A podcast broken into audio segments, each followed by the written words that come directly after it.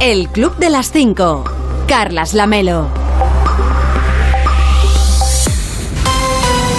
¿Qué tal? Muy buenos días. Son las 5 de la mañana, son las 4 en Canarias. Ya es 8 de junio. Quedan 206 días para acabar 2022 y 53 para el próximo 1 de agosto, por si a usted le interesa el dato. Hoy va a salir el sol a las 6 y 49 en Galvez, en los Montes de Toledo, a las 6 y 57 en Benamocarra, en la Costa del Sol, en Málaga, y a las 6 y 51 en Apastoriza, en la tierra llana de Castro Rey, en Lugo. Y para entonces, para cuando salga el sol, ya les habremos contado que...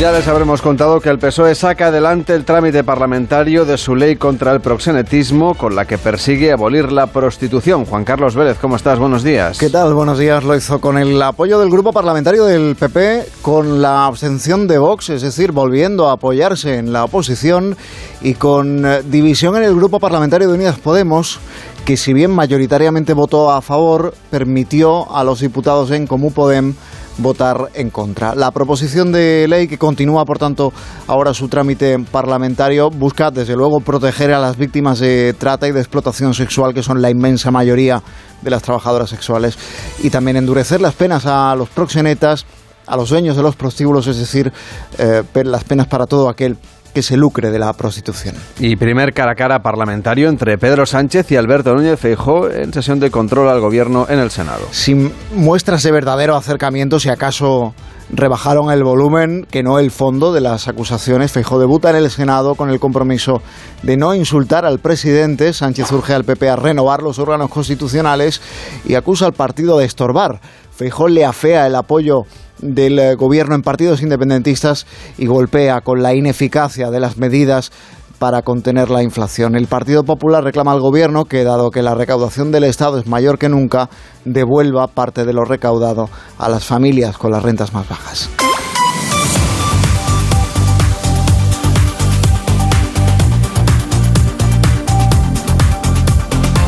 Y empeora la situación en los aeropuertos españoles y algunos europeos con largas colas en los controles de pasaporte. Retrasos en esos controles que ha hecho que muchos viajeros pierdan, por ejemplo, sus conexiones internacionales. Según Iberia, es consecuencia de la falta de policías en los controles de pasaporte. El Ministerio del Interior niega que exista ningún problema en los aeropuertos, al tiempo que anuncia que va a destinar a 500 policías más para reforzar esos filtros de pasaporte a partir del 20 de junio pero dice que porque tocaba, porque ya estaba planificado así desde hace meses. Interior dice que el Brexit no está teniendo ningún impacto en los controles, a pesar de que son sobre todo pasajeros británicos los que están teniendo problemas en los aeropuertos españoles y europeos porque el proceso se ha complicado a raíz de la salida del país de la Unión Europea. Gracias Juan Carlos por este resumen informativo. Que tengas un feliz día. A ti, buen día, chao. De lunes a viernes a las 5 de la mañana, el Club de las 5. Onda Cero. Carlas Lamelo. En la previsión del tiempo, las lluvias débiles afectarán hoy al extremo norte de la península, mientras que las temperaturas experimentarán un ascenso en el sureste peninsular y en Canarias. Las máximas bajarán en la mayor parte del país, excepto en el área del Mediterráneo y en Canarias, donde van a subir. Hoy tendremos riesgo de calor en Murcia y en Málaga, donde el termómetro alcanzará los 37 grados. En general, los cielos estarán nubosos o con precipitaciones débiles en todo el extremo norte de la península. A haber intervalos nubosos en torno a la meseta norte y se producirá nubosidad de evolución en el norte de Cataluña y en la Ibérica Oriental, donde puede caer algún chubasco, pero que será aislado. En el resto del país vamos a vivir una jornada de cielos poco nubosos, con intervalos de nubes altas, excepto por algunos intervalos de nubes bajas, al principio del día en el norte de las Islas Canarias. Tampoco se descartan nieblas costeras en el litoral del Mediterráneo andaluz, ni calima en el este de Canarias, que también podría afectar al oeste del archipiélago y a la ciudad autónoma de Melilla.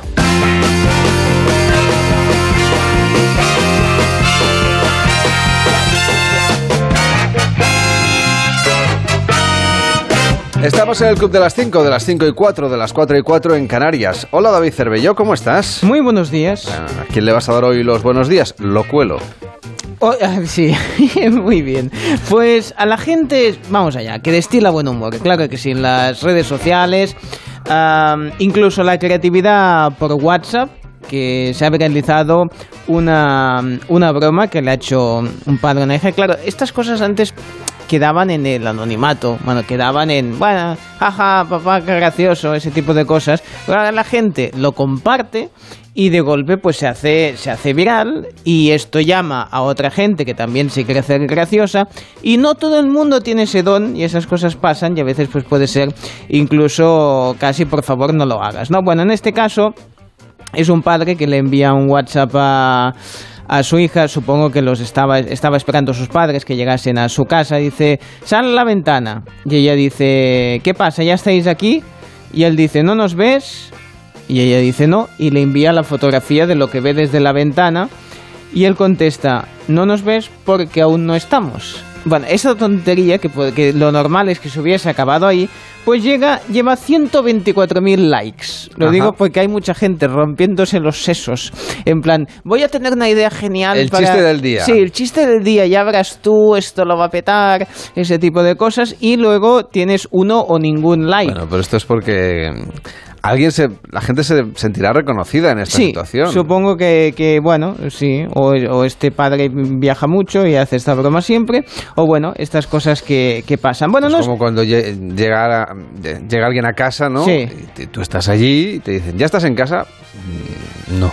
No Sí. estoy. Pues, eh, Sí. lo mismo. Bueno. Situaciones un poco absurdas, pero... Absolutamente, lo digo porque claro, como todas estas cosas que bueno, pues se vayan comentando, pues ya verás tú, se va a llenar las redes y eso eh, eso va mal para el cambio climático, la de la de horas de, de mensajes y, ordenadores que tienen que estar funcionando para que circulen esto que se envía un satélite, tiene que volver. Bueno, en fin, es igual. Vamos con más imágenes que han llamado la atención, que se han compartido mucho en las redes sociales. Esta la he colgado en el Twitter, el Club Onda Cero.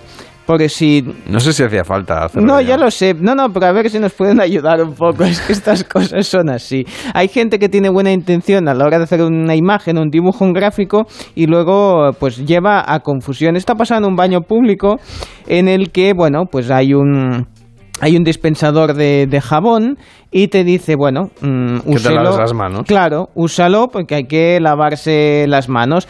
Bueno, el tema es que, eh, bueno, es como una, una vista cenital, ¿eh? digo cenital, ¿eh? con C, no, no nos equivoquemos, de pues lo que sería un fregadero, pues un grifo, desagüe y a partir de ahí las cosas se confunden como la noche y la verdad es que puede llevar a confusión. Así que pedimos por favor Una mente sucia que habrá visto algo Absolutamente. que- Nosotros nos lavamos las manos eh, respecto Con a el asunto. sí, respecto a lo que la gente vea. ¿eh? Nosotros aquí no. Quiero ver usted la foto, está en la arroba el Club Onda Cero, ¿eh? Ahí la lo- ha subido Cervelló, Para y usted curiosos. interprete si es un Sí. lavamanos, Aquí como mini- pictograma para que nos lavemos las manos o... Sí, sí, sí. Yo como el, como el ministro japonés de finanzas, ni quito ni pongo, aquí cada uno pues que interprete lo que, lo que quiera, a eso sí, con unas risas, que eso es lo importante.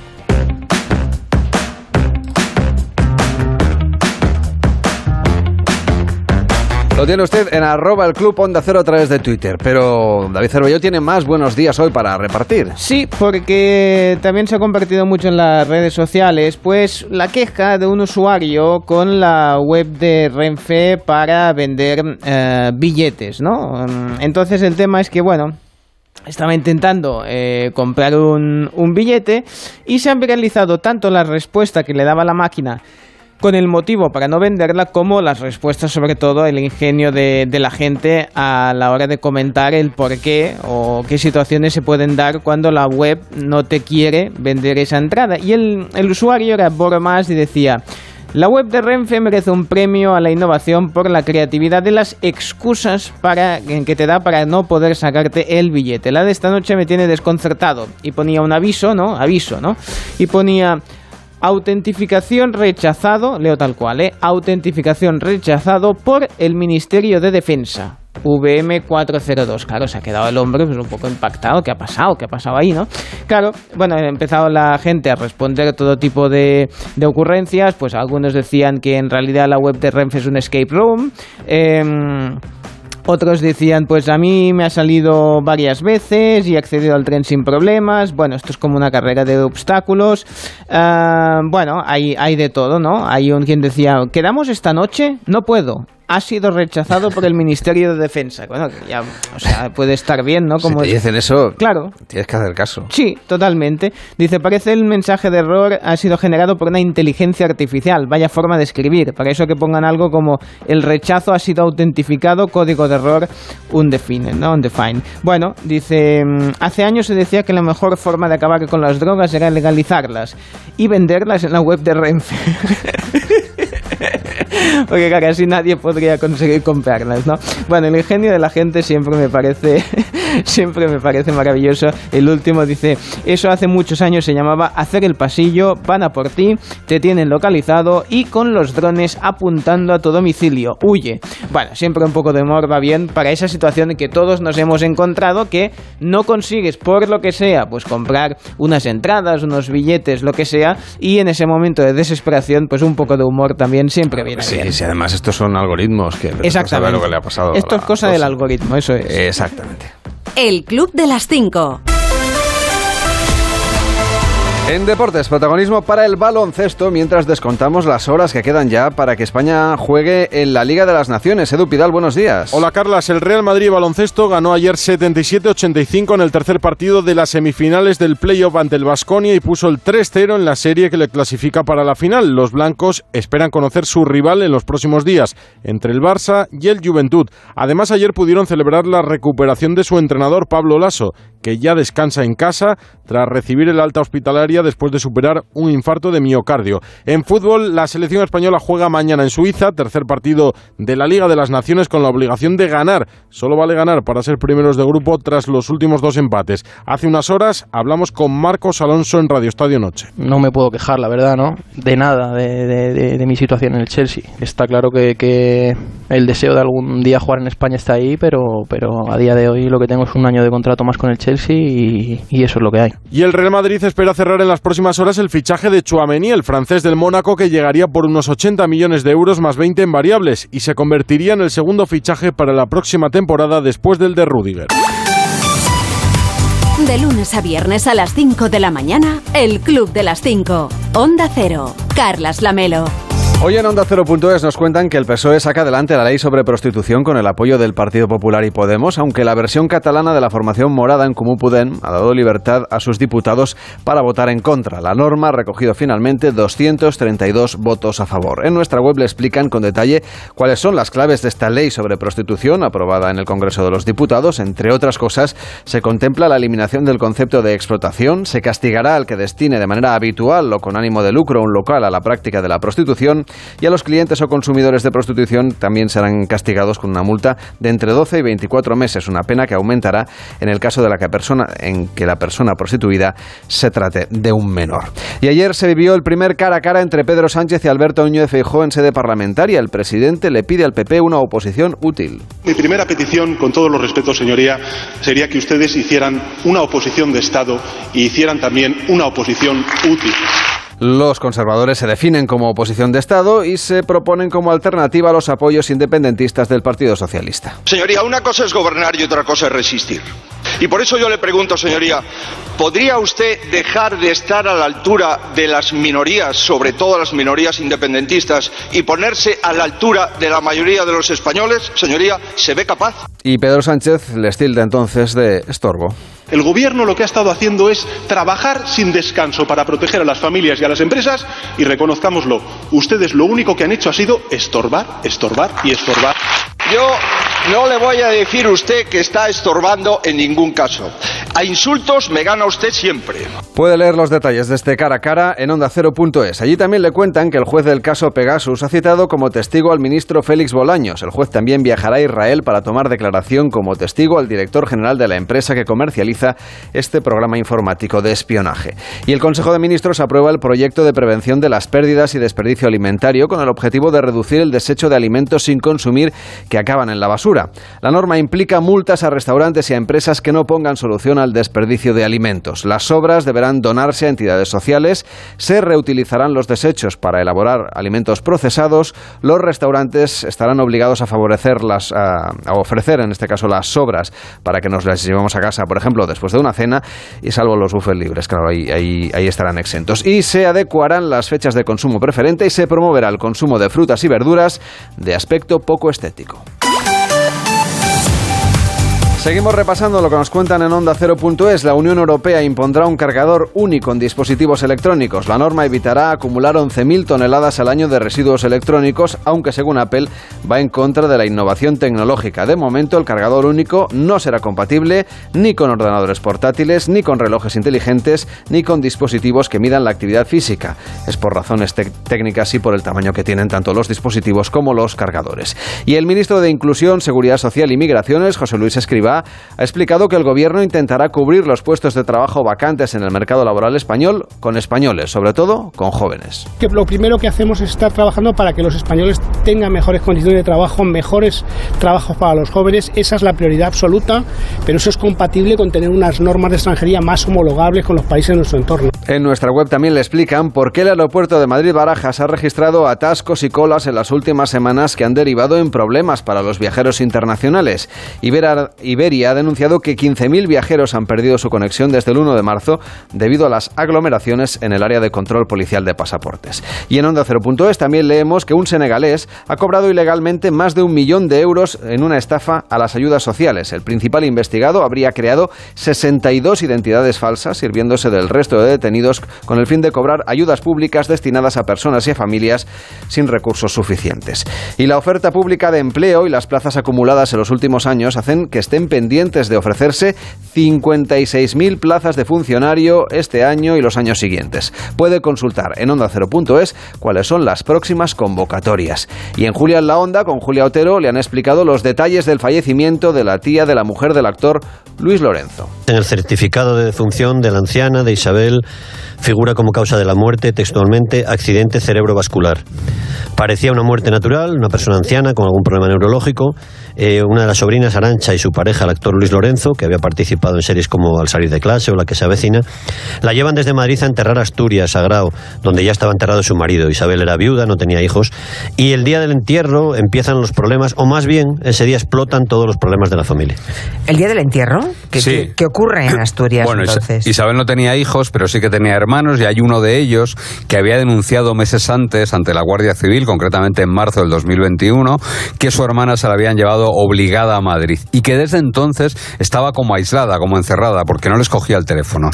El caso es que la sobrina de Madrid, Arancha, trató de enterrar a la tía en el pueblo, en Asturias, el 30 de junio, sin avisar a los hermanos de la fallecida, que se enteraron pues, en la iglesia de Santa Eulalia y de que el propio párroco, el cura, tuvo que pedir moderación y calma. El entierro fue suspendido durante un día por petición de los hermanos de la anciana para que a la mujer se le practicara esa autopsia. Y esa autopsia eh, es a que dar un resultado sorprendente en principio, ¿no?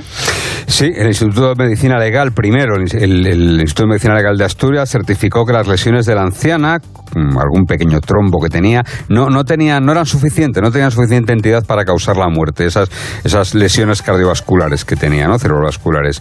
Y luego hacen un análisis de tóxicos que revela que Isabel tenía en su sangre 200 veces más de los niveles normales de cadmio, un metal pesado, y en más de uno, con Carlos Alsina, cosas de médicos, para hablar de los tratamientos que recibe Rafa Nadal para soportar las lesiones que le acompañan, en el pie especialmente, y que no le impiden, sin embargo, seguir ganando torneos. Esto de contarle a todo el mundo que se Sí, le se duerme, anestesia, ¿no? como que le inyectan anestesia para Infiltran, dormirle los ¿no? nervios y que no sienta, le infiltran, sí, que no Ujú. sienta el dolor en el pie. Bueno, creo que él contó el otro día que no sentía el pie, o sea, que no Claro. tenía sensibilidad en el pie izquierdo para poder disputar un torneo, ¿no? Claro.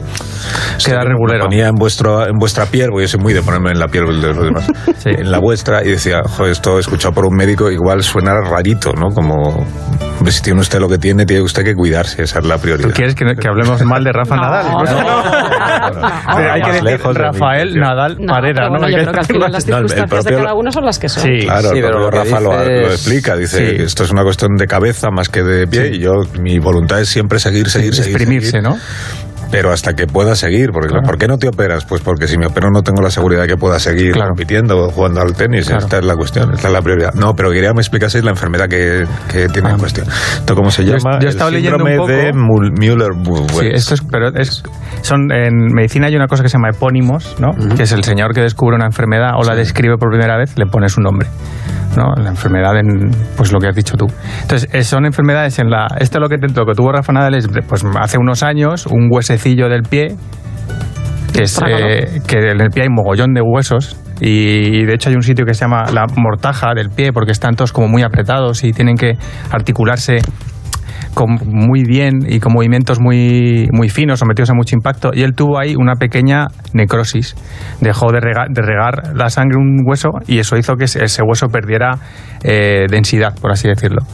Esa lesión se, se trata con reposo y con el paso de los años, si tú fuerzas mucho esa zona durante mucho tiempo, te genera, tienes una artrosis de una articulación en una zona del pie donde mm, cargas peso, sometes a mucha tensión y encima en un deportista como él que tiene que acelerar, frenar, saltar, moverse, pues es una, es una movida. Lo que hacen para quitar ese dolor, lo que hacen es dormirle, anestesiarle. Si tú anestesias una zona que está dolorida, tu cuerpo el dolor sirve para proteger esa zona, elimina esa protección. Y lo que estás haciendo es comprar papeletas para que haya un- una lesión más grave en el tiempo. Puede escucharlo usted a la carta siempre que quiera en onda y por supuesto en nuestra aplicación o pedírselo a su altavoz inteligente si tiene usted en casa Ah, bueno, si para lo, que le ponga el podcast. si lo pide bien y educadamente. Hola, ¿cómo están? Señor Vidente, ¿cómo Sí, está? bien, yo aquí... Usted no, no debe necesitar infiltraciones, ¿verdad? No, bueno, a ver, yo de pequeño eh, me habían dicho, me habían diagnosticado que tenía un ojo vago, pero no era el ojo, era todo en general que sí, a esa... No, porque a esa edad, a ver, tiene que entender que cuando uno es vidente de naturaleza, cuando tiene el don eh, de, la, de la clarividencia, pues bueno, yo las aprobaba todas, pero porque sabía qué preguntas entraban en el examen, claro, ¿eh? y solo estudiaba pues las que entraban, ¿eh? tenía así tiempo pues para, para estar tranquilo, para ir a, a hacer mis, mis pinitos adivinando el futuro con las cartas. Yo veía entonces el futuro con las cartas de, de cromos, ¿eh? Starkey Hatch, los hombres de Harrelson, eh, que me gustaba mucho, Bonanza. Yo esta- Tenía cartas de eh, cartas cromos de Bonanza y, y veía eh, Michael, me salía Michael Landon. Bueno, pues entonces pues ya veía ahí ciertas cosas. Que me salía un caballo. Bueno, pues ya ahí había muchos caballos, muchos, eh, muchos establos, muchos. Bueno, eran las series que veíamos entonces. Bueno, no teníamos otra cosa y por eso las veíamos. Porque hoy en día, si hubiésemos tenido a la carta, ya me dirá usted quién va a ver un rancho en la Ponderosa. O sea, ya me explicará usted quién va a ver una serie eh, ahí de cosas que ni nos van ni nos vienen. Pero Bueno. tenía su público la serie, ¿no? Porque no tenían nada más que ver, la daban a esas horas y o veías Bonanza o mirabas el tour eh, que estaba la gente pedaleando y era susto o muerte, porque te ibas a quedar... Te ibas a quedar dormido a esas horas eh, con el calor y ya no sabías qué hacer. Pero O sea, que bueno, usted no es aficionado al ciclismo. no, no, me- no, porque yo siempre hay uno que va pelotón. adelante. Sí, claro, y uno que llega antes. El que va de amarillo normalmente Esas es el que imágenes de, de qué bonito es Francia, por ejemplo, qué bonito es España cuando dan la vuelta, Sí. el Giro de Italia. No, Francia desde lejos se ve muy bien. Luego, pues claro, está lleno de gente. Bueno, es igual. No, 8 de junio, va. Vamos a hablar del día de hoy, que si no luego... Ah, el número de la suerte es el 8, ese me lo sé. Bien, ha estado bastante acertado. Hoy es el día del individualismo influyente, porque son bastante inteligentes la gente que nace un día como este. ¿Eh? Muy bien. No sé si tengo yo algún cumpleaños que felicitar hoy, me parece que no. Bueno, pues mire, a- Pues a ver si tengo a alguien, in- como ha dicho usted que era, eh, Ya no individualista influyente. Sí, individu- individualismo influyente. Sí, sí, es que yo soy como un pez, no me acuerdo lo que he dicho. No, pero a ver, eh, para esto tiene que abrir el Facebook. El Facebook ya solo sirve para, para saber los cumpleaños de la gente. Yo lo abro pa- por la mañana, envío cuatro mensajes, ya lo, cierro y ya Así la gente más. se cree que usted que se ha acordado de ellos. y Sí, ay. ¿cómo lo sabes? Ay, no sé, bueno, porque me acuerdo siempre. Sí, claro, si no fuese por el Facebook que me avisa. A ver, ¿qué más? Bueno, pues le puedo decir que la carta es la fuerza de- del el tarot, ¿eh? La- el arcano es la fuerza, lo digo por si Si hay algún Jedi escuchando, Sí. que lo sepa. o tienen indigestión y no te- necesitan, pues que sepan que hoy es el día especial. Puntos fuertes para los nacidos un día como hoy son responsables, habilidosos e individualistas. Si el individualismo es un punto fuerte, imagínate los puntos débiles. Son estresados, obsesivos y son propensos a equivocarse. Bueno, no quiere decir que se equivoquen siempre, solo que son propensos. Ah, bueno, muy bien, sí, muy bien. Bueno, Venga. usted no falla nunca, así que hoy no es su día. No, ya lo sé, no he Bueno, no falla yo. nunca. Alguna vez sí que falla. Pero Pues, tiende a no, acertar casi no, siempre. No, no, no, yo no fallo. En todo caso, falla la gente eh, porque no cumple los Claro, pronósticos. hace cosas que no están en su previsión. Eso es. O Evidente. alguien ha usado magia blanca, magia negra, ha quemado incienso, ha quemado gato negro, ha quemado alguna cosa que ha alterado la, la- continuidad del espacio-tiempo eh, y hace pues que bueno, que, que no me salgan los pronósticos. Bueno, ya me he quedado con su cara de quien haga esas cosas porque no me gusta. Les dejo con una meditación.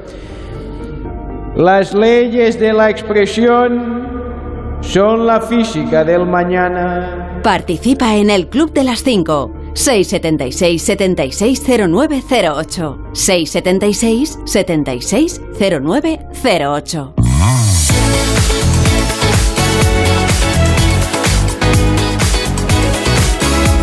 Hoy se estrena en Antena 3 la nueva temporada de ACI, Alta Capacidad Intelectual. Sido, ¿cómo decirlo? Contaminada. Por Dios, que estoy trabajando. Vuelve la serie Revelación. Este era el prometido de la víctima. ¿Sabes qué comió a mediodía?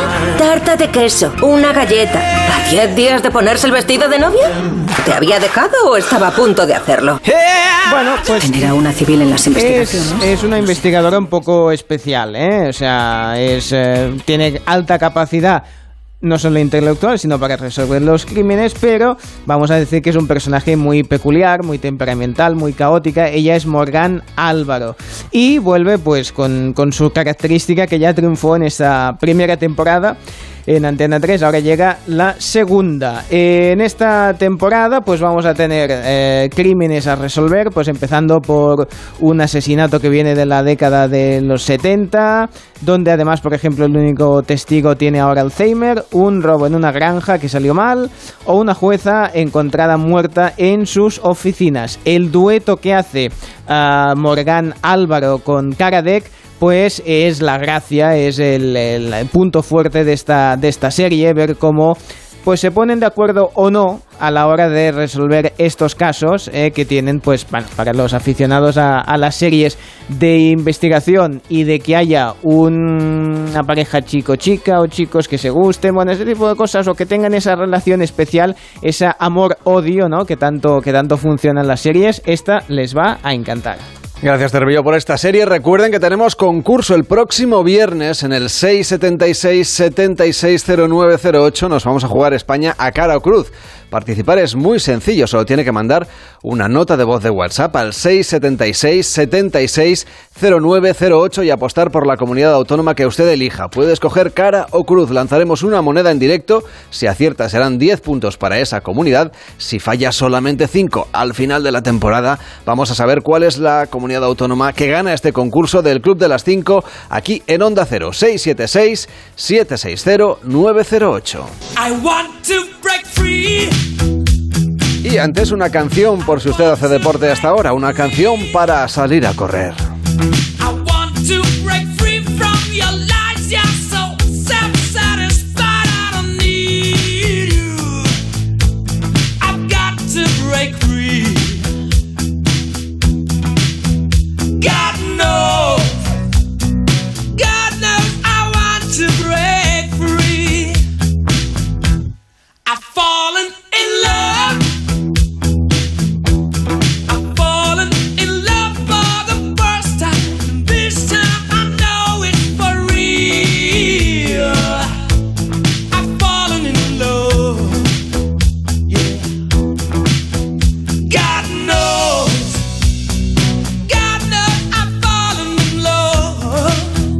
Participa en el Club de las 5. 676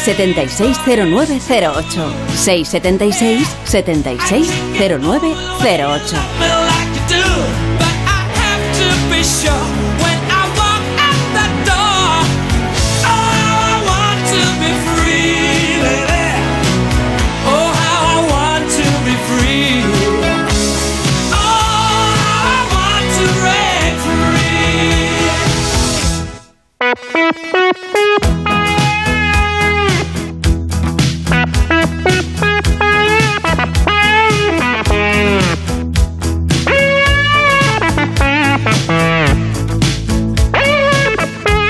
WhatsApp del Club de las 5, 676-760-908. Nos puede mandar una nota de voz de WhatsApp y apostar por la comunidad autónoma que usted elija, cara o cruz. El viernes lanzaremos la moneda.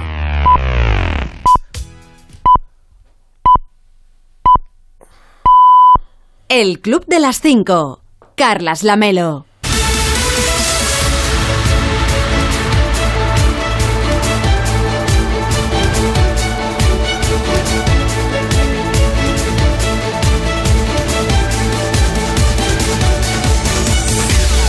Y en 30 minutos empieza más de uno con Carlos Alsina, hoy analizando lo que deja el tan esperado cara a cara entre Sánchez y Feijó. Rubén Bartolomé, ¿cómo estás? Buenos días. Buenos días, Lamelo. Sí, con cambio de tono, mm, vale, pero con la misma crítica y distancia entre ambos eh, líderes, con el presidente del gobierno quejándose de la falta de apoyo del Partido Popular y con Feijó reclamando más acción del gobierno contra la inflación y medidas, nuevas medidas, las suyas concretamente, para recuperar la economía. Bueno, datos. Ahora eh, que el Banco Central Europeo retira la compra de activos, España ha pasado a colocar su deuda a 12 meses con un interés de casi cero hacerlo al 2,5%, es decir, nos cuesta más financiarnos, y del tope del precio mm, del gas, el tope al gas, pues no te digo hoy nada nuevo, como estas últimas semanas, como estos últimos meses, porque todo sigue igual, es decir, ha anunciado en innumerables ocasiones, pero sin que haya visto bueno de Bruselas y por tanto no baja como esperaba el gobierno para abril la factura de la electricidad.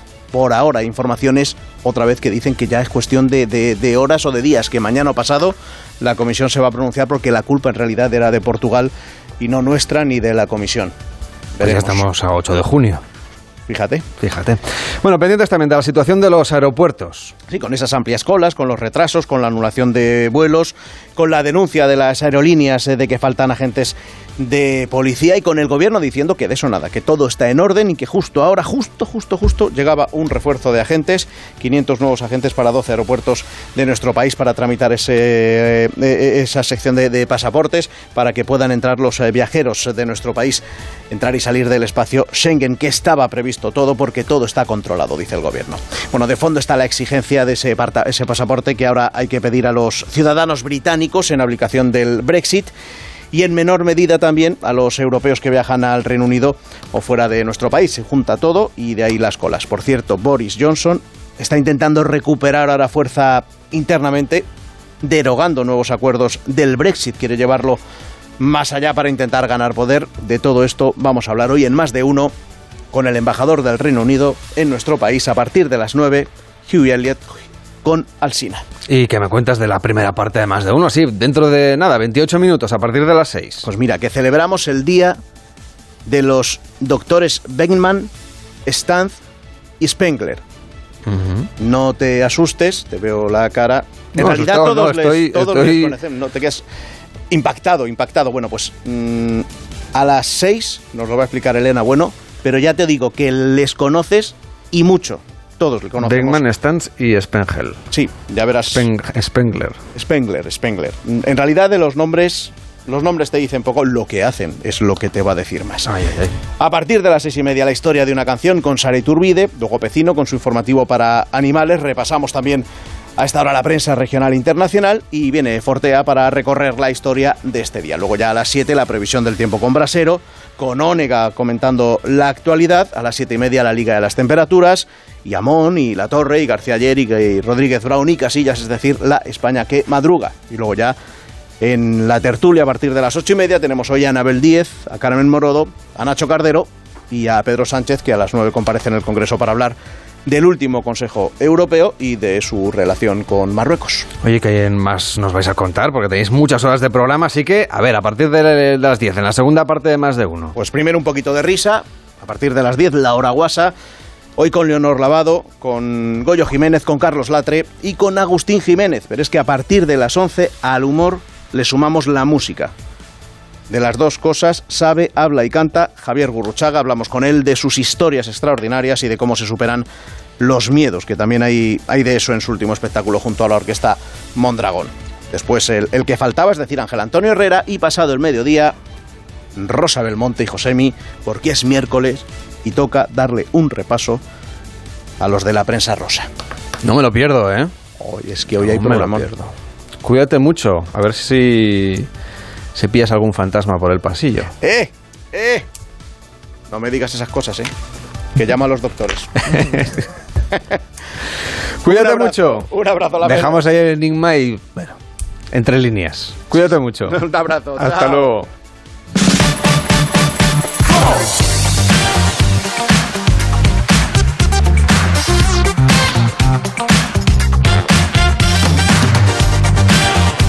En la televisión, pues Cervelló tiene el abono. Para- tiene siete, por lo menos siete u ocho pantallas en casa. Sí, Así. o más. Sí, sí. Pues estás un- parece el fondo de un telediario. Sí, sí, comedor sí, sí. de su casa. No, maravilloso. Y ahí ve todos los canales al mismo tiempo. Lo que no sé Sí. es cómo se entera de algo, pero bueno. No, no, no me entero. Pero, pero bueno, tengo suerte. luego lo cuentas aquí. Sí, pero tengo suerte. Los momentos que cazo son los buenos. A ver, Aleix Espargaró se pasó por el hormiguero, el, el motociclista, y contó cómo le va a- en el Mundial y sobre todo que no le volverá a pasar eso de parar a una vuelta del final. Pero el domingo, joder. El domingo me desconté. Acabo en 10. Tuviste ahí un despiste y creías que habías acabado cuando te faltaba una vuelta. Pues sí, la verdad es que fue un error súper grande y ya te digo, yo no sé si es por el, al ser el gran premio de mi casa que estaba como muy muy focalizado y no vi bien la pizarra esa que nos ponen a 350 por hora con toda la información, me desconté de vueltas, así que A 350 por hora también te digo que se... perdí el podium. Intentaré hoy no, no, no irme antes de que acabe el programa. pero- Estuvo ahí divertido intentar no irme Tú tampoco te vayas, ¿eh, Cervelló? No, no, O sea, que yo- queda poco. No, yo me quedo hasta la última vuelta porque sé que es ese momento que me gusta más del programa. Y te Tengo- invito al café, claro. Te invito. Bueno, sí, hay ese. No, va, que hoy te invito yo. Hay esa negociación. Bueno, no solo contó eso, como, mm, como fue esta, este incidente de, de olvidarse, que eh, tiene que tener mérito ver esos carteles. A mí ya me cuesta ver carteles de lejos como para encimar tan deprisa, ¿no? Bueno, pues eh, contó cómo le, va, cómo le va al Mundial y sobre todo el precio que hay que pagar en modo de operación. Antes comentábamos lo de Nadal y la cicatriz que lleva por una operación para poder controlar estas, est- est- vamos a decirlo técnicamente, como se dice en el canal 24 horas, un pepino. Es decir, Pues estas es máquinas. Pues es una moto competitiva, creo que tenemos una buena moto. Creo que eh, son 5, coma cuánto a 200. 2,4 de 0 a 100. Mira, en Barcelona, que salí desde la pole, llegué a la primera curva primero, hice 2,55, porque no siempre puede salir perfecto, pero 2,4, 2,5 y a 200, 5 clavados. O sea, corre, corre. 5 segundos. Vale, y la fuerza la aguantan los brazos. La fuerza la aguantan los brazos, que estamos- todos operados. ¿Cómo se llama esta operación que lleváis? Síndrome compartimental. Síndrome compartimental. Eso es que la vaina del músculo no, no aguanta la fuerza de, de la muñeca y te quedas que no puedes ni frenar, entonces te abren la, la- la vaina esta para que el músculo se pueda expandir más y no se quede bloqueado porque aceleran las motos. Ajá. Oye, eh, claro, es que el, el mundo de la élite, del deporte de élite es tremendo. Eh, después de mucho tiempo compitiendo, el pasado 3 de abril ganaste tu primer gran premio de MotoGP en Argentina. ¿Serías capaz de... Es muy difícil definir un momento, pero de acordarte qué cosas se te pasaron por la cabeza en aquel momento cuando... ¡Plan! Sí, fue.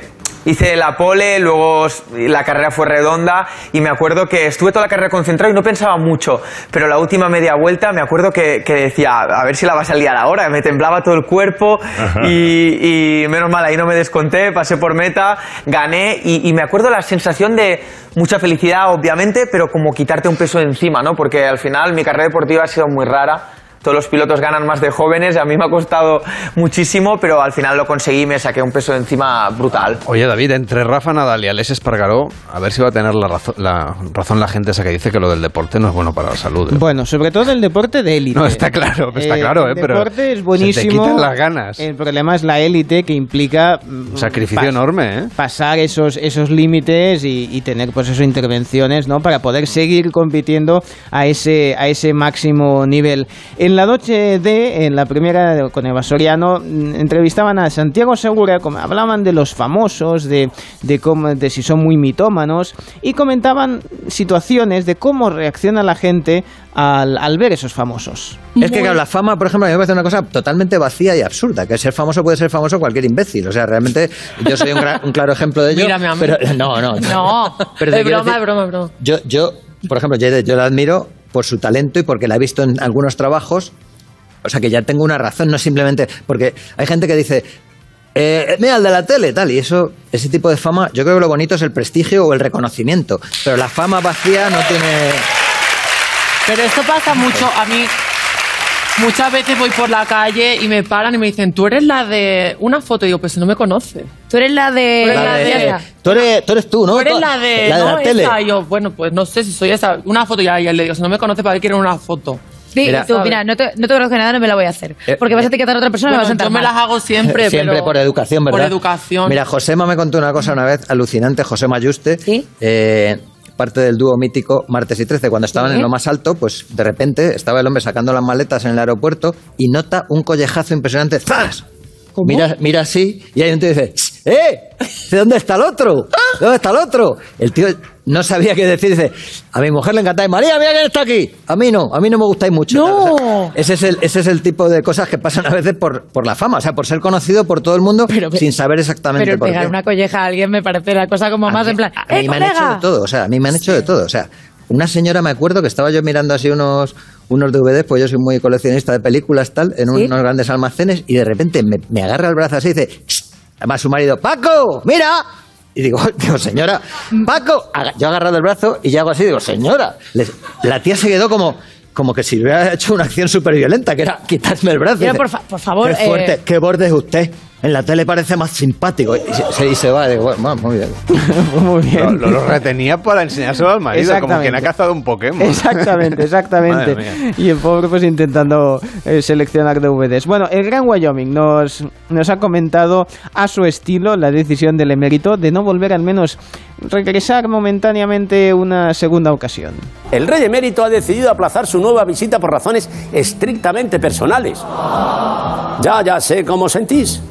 Luego a la salida nos damos todos un abracito y nos quedamos un ratillo allí echando el rato. ¿Pero por qué, Majestad? ¿Por qué? ¿Cuál es el problema? ¿Acaso no lo pasó bien en San Senso? ¿No le gustó la comida, el barco? ¿Las olas no eran del tamaño adecuado?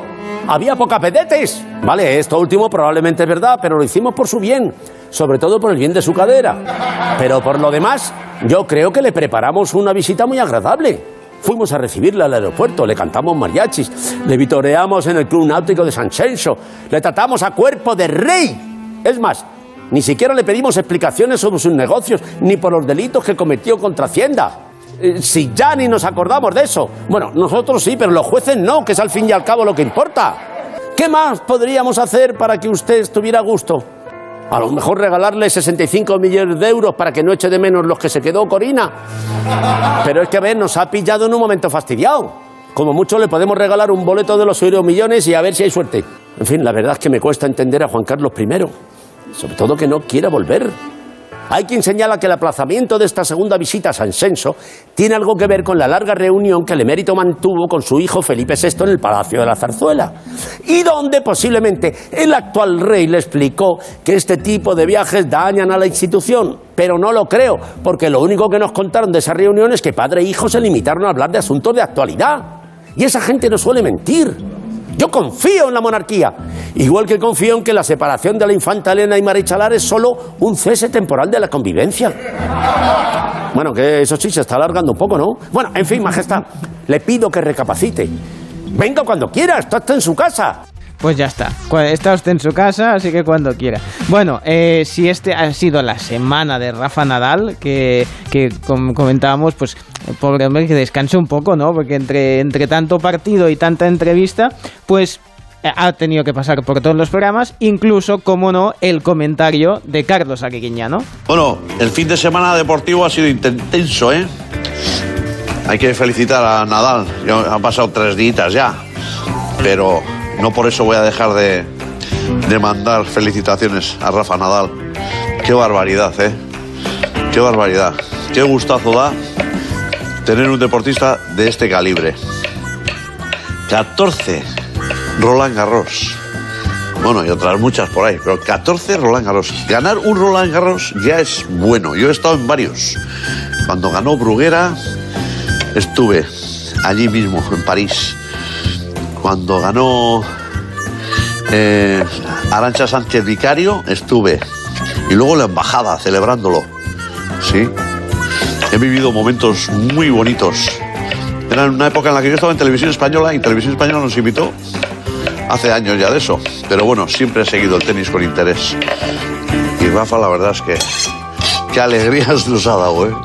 Jo, eso sí que es, físicamente es una cosa, pero mentalmente como el de potente, ¿verdad? ¿Eh? Rafa. Yo lo siento ser bello, pero como, como no le veo, No, no, y mientras sufro, oigo tanto ruido de cuchillos, Estaba con el- sufro por sus dedos. estaba cuadriculando ahí, no sé qué era, unas verduras y estaba ahí haciendo taquitos. Digo, a ver si se va a confundir con los dedos. No, no, sí, seguro que no, vamos. No, pero- no, pero maravilloso. aquí sufro, sufro. Muy grande.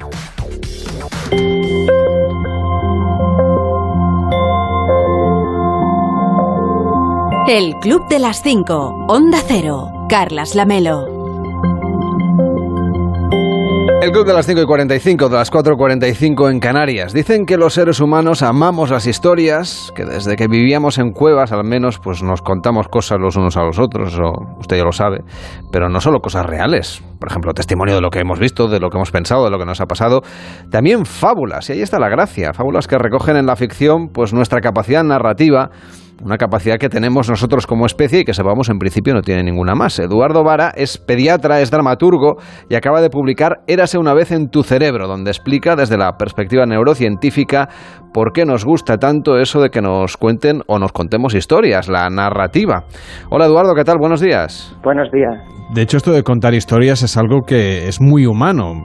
Casi sería una de las características que nos diferencian de cualquier otra especie que conocemos. Sí, es, eh, forma parte de nuestro instinto biológico de comunicarnos. Necesitamos siempre explicar un poco el mundo que nos rodea y también explicarnos a nosotros mismos. Y por eso todo el tiempo estamos contando historias y muy atentos a las historias que cuentan otros. Y es bueno que nos sometamos a estas historias, lo digo porque también sufrimos, por ejemplo, si es, si es un drama o si es un thriller, y no sé si esto es positivo para nuestra mente o neutro o realmente pues, pues hay a quien le afecta. Es, es casi como el juego que teníamos cuando éramos pequeños. Mm, Sabemos que esas historias nos hacen sentir cosas, pero algunos filósofos y científicos denominan esas emociones, esos sentimientos, cuasi emociones o cuasi sentimientos, en el sentido de que son como escenarios de prueba en el que podemos poner eh, un poco en juego las cosas o situaciones que podríamos vivir que, que en un escenario real sería mm, mucho más negativo, podríamos tener consecuencias mucho peores. O sea que, por ejemplo, si alguien, no sé, lee una novela que le genera cierto, ¿no? cierto malestar, una, novela de terror, eso en realidad es una sensación que, aun, que puede ser agradable a la larga, ¿no? Que es positiva en realidad. lo que hace es que te tengas que enfrentar a ese a eso que te da miedo de una manera segura desde el escenario de la ficción, con lo cual sabes perfectamente que no estás expuesto a lo mismo que te expondrías en el, en el mundo real. En el caso concreto, además de las historias del terror, sabemos que hay diferencias genéticas. Hay gente que tolera mejor este tipo de historias, que incluso le gusta por cómo maneja el subidón de dopamina y las descargas de dopamina que generan las situaciones demasiado nuevas y potencialmente peligrosas. O sea que en realidad leer puede llegar a ser un chute. leer puede llegar a ser algo estresante, pero también es verdad que leer, sabemos que cuando leemos, ah, en el fondo estamos en un, en un lugar amable que, es, eh, que nos va a tratar mucho mejor que la propia realidad y por eso podemos aprender cosas en escenarios de ficción que luego podemos aplicar a la vida real. O sea que en el fondo, como nos sentimos seguros, pues no nos importa, ¿no? Estar en, en un escenario complejo o adverso. Exactamente, igual que cuando nos encontramos con personajes que están viviendo situaciones muy tremendas, tampoco nos sentemos obligados a ayudarlos como nos sentiríamos en la vida real y que nos generaría incluso co- incomodidad. Pasa a veces que también leemos una novela, también ocurre cuando vemos una serie de televisión o una película, en la que empatizamos con el malo, casi hasta, mm, no sé, preferiríamos que le fueran las cosas mejor. ¿Esto cómo es posible si en la vida real mm, detestamos normalmente a este tipo de personas? Claro, hay dos tipos de malos en general, ¿no? Los malos que van un poco en contra de la sociedad porque sí, que son megalómanos, ¿no? O tienen algún tipo de trastorno que les hace ir a por la, sociedad en sí misma. Este tipo de villanos en general nos produce rechazo. El que nos resulta un poco atractivo es en el cual empezamos a entender algunos de los motivos que lo puedan mover, aunque sea a una escala que ha perdido un poco la mesura. Em, detrás de la ira siempre hay un sentimiento de, de injusticia, de que sentimos que algo es injusto. Si pensamos, por ejemplo, en, en Dexter de la serie, ¿no? El, el- el psicópata que se dedicaba a asesinar a gente, no elegía cualquier tipo de víctima, sino que elegía víctimas que todavía eran, que también habían cometido algún tipo de daño contra la sociedad. Con lo cual, detrás de, esa, de ese asesinato había un Había una ética. Sí, una ética mal enfocada, en el sentido de que, de que no estaba bien dirigida hacia donde tenía que ir y no respetaba las leyes acordadas por toda la democracia. Pero sí que, sí que había cierta lógica y cierto sentimiento de querer castigar a alguien que sí que merecían un castigo, quizá no ese, pero sí merecían un castigo. Y ese sentimiento de indignación y de querer castigar las cosas que no están bien, con eso sí que empatizamos. Bueno, él además, eh, Dexter Morgan, el personaje, lo que trata de hacer también es de controlar su impulso, ¿no? Ese oscuro pasajero que tiene. Exactamente. Lo, lo que hace además es intentar poner al servicio de la sociedad algo muy tremendo como el instinto psicópata. No hace falta que sean psicópatas los protagonistas de las historias, a veces para que empaticemos con ellas. En, no sé, hay cantidad de, de historias bélicas, por ejemplo, donde se cometen auténticas atrocidades que porque son de ficción, que si no nos pondrían los pelos de punta. Sí, las historias bélicas son un muy buen ejemplo de cómo las historias o qué recursos utilizan para engancharnos. Las historias bélicas lo que suelen hacer es describir un escenario que exige a todos los que participan en él verse en una situación límite donde tienen que priorizar a que dan realmente importancia y donde cosas tan básicas como comer se puede poner por delante de, de la amistad o de otros conceptos que también valoramos muchísimo. Si los novelistas entendiesen mejor estas cosas de la neurociencia y demás, ¿cree usted que harían mejores novelas o casi mejor dejarlo como está? Yo creo que, que en general los autores llevan siglos y siglos haciendo las cosas muy bien y el, el ejemplo es que tenemos grandes listados ¿no? de autores que, que nos siguen fascinando después de tanto tiempo. Virginia Woolf, Shakespeare, podríamos poner mil ejemplos. Ah, lo que creo que sí que la neurociencia puede dar pistas muy interesantes para saber sobre todo por dónde no hay que ir, más que, que de la fórmula magistral de, de, la novela perfecta o del bestseller o de, un éxito editorial, lo que, lo que pueda ofrecer la neurociencia, la narrativa, son grandes pistas de qué es lo que hace que la atención del cerebro, la empatía y nuestro entusiasmo se, se encienda. Claro, hasta ahora esto se hacía por intuición y se le puede aplicar ahora un criterio científico. ¿Qué es lo que no recomendaría usted desde su perspectiva a un novelista que esté escribiendo una historia porque sepa que eso pues, la va a llevar al fracaso o va a hacer que la Mm. gente desconecte? Yo diría sobre todo dos cosas. La primera, no intentar aleccionar. Hay muchos autores que utilizan sus historias como púlpitos para intentar proyectar las ideas que ellos quieren defender. Y los lectores y los espectadores no somos tontos y cuando lo percibimos nos genera rechazo, porque sabemos que estamos, nos están intentando adoctrinar.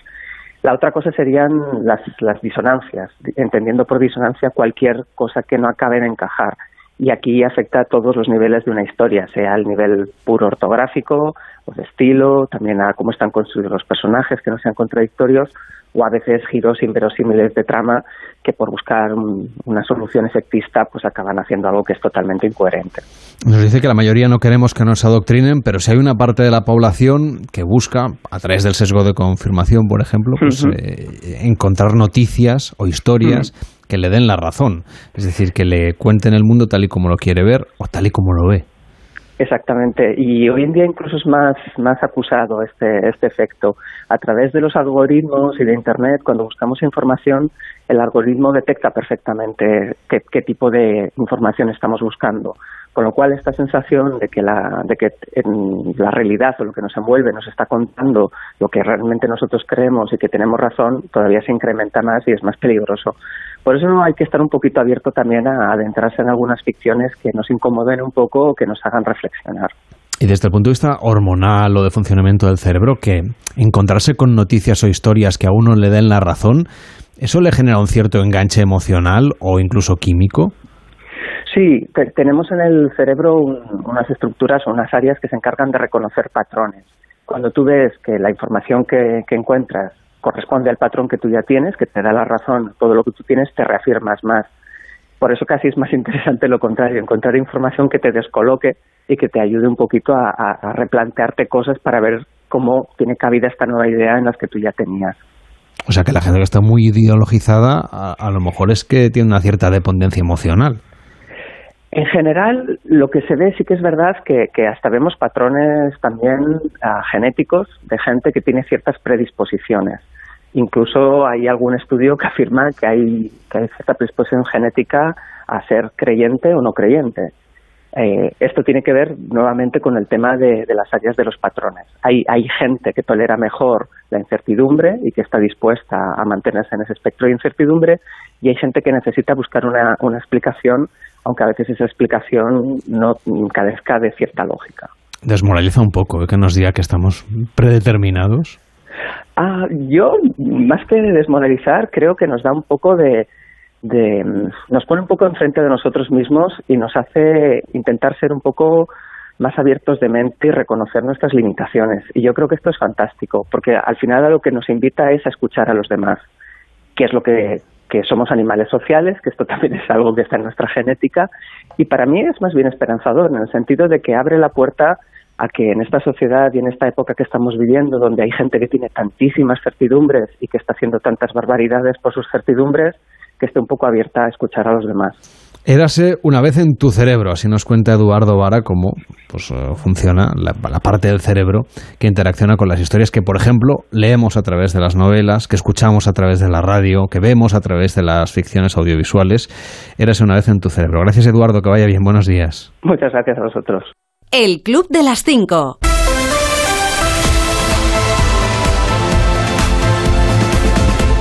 Y en deportes, semanas de mercado, de fichajes, de novedades como Chomení. Nos lo cuenta Edu Pidal, buenos días. Buenos días, Carlas. Parece cuestión de horas que el francés Chouameni sea jugador del Real Madrid. El Mónaco recibirá en total 80 millones de euros y otros 20 en variables que figuran en el acuerdo que se puede hacer oficial durante el día de hoy. Es un centrocampista que refuerza la plantilla de Ancelotti y que complica la continuidad, por ejemplo, de Dani Ceballos. Precisamente de su continuidad habló ayer en Ginebra, en la concentración de la selección española, Marco Asensio. Bueno, yo creo que hay tres posibilidades, ¿no? También está la posibilidad de, de, quedarme porque es el año que me queda de contrato.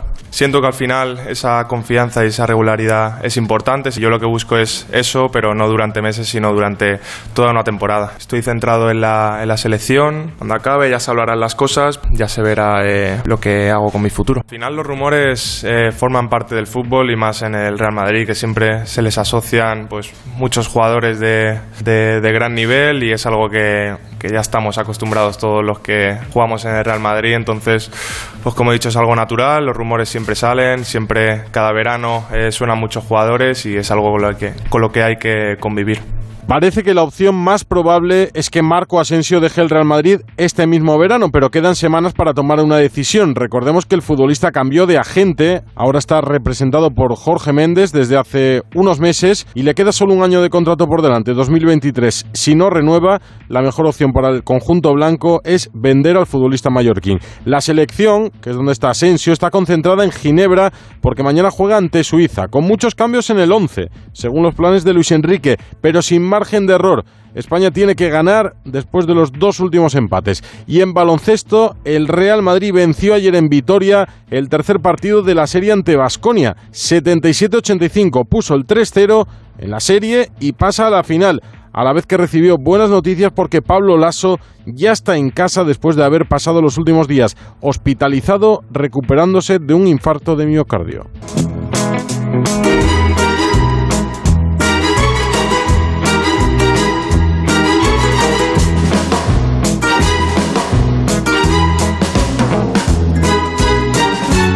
Y ahora, Cervelló, es momento de que te invite a un café. Ah, pues qué bien. Venga, que pongo la Ay. moneda, que si no te me quejas. Ay, qué bien me sienta sin el café. Luego te toca por convenio, ¿no? Sí, sí, sí, no, qué maravilla. Hoy mira qué bien huele, perfecto. Y ahora que digo de oler, fíjate, te voy a contar una noticia que a mí me, me ha dejado alucinado.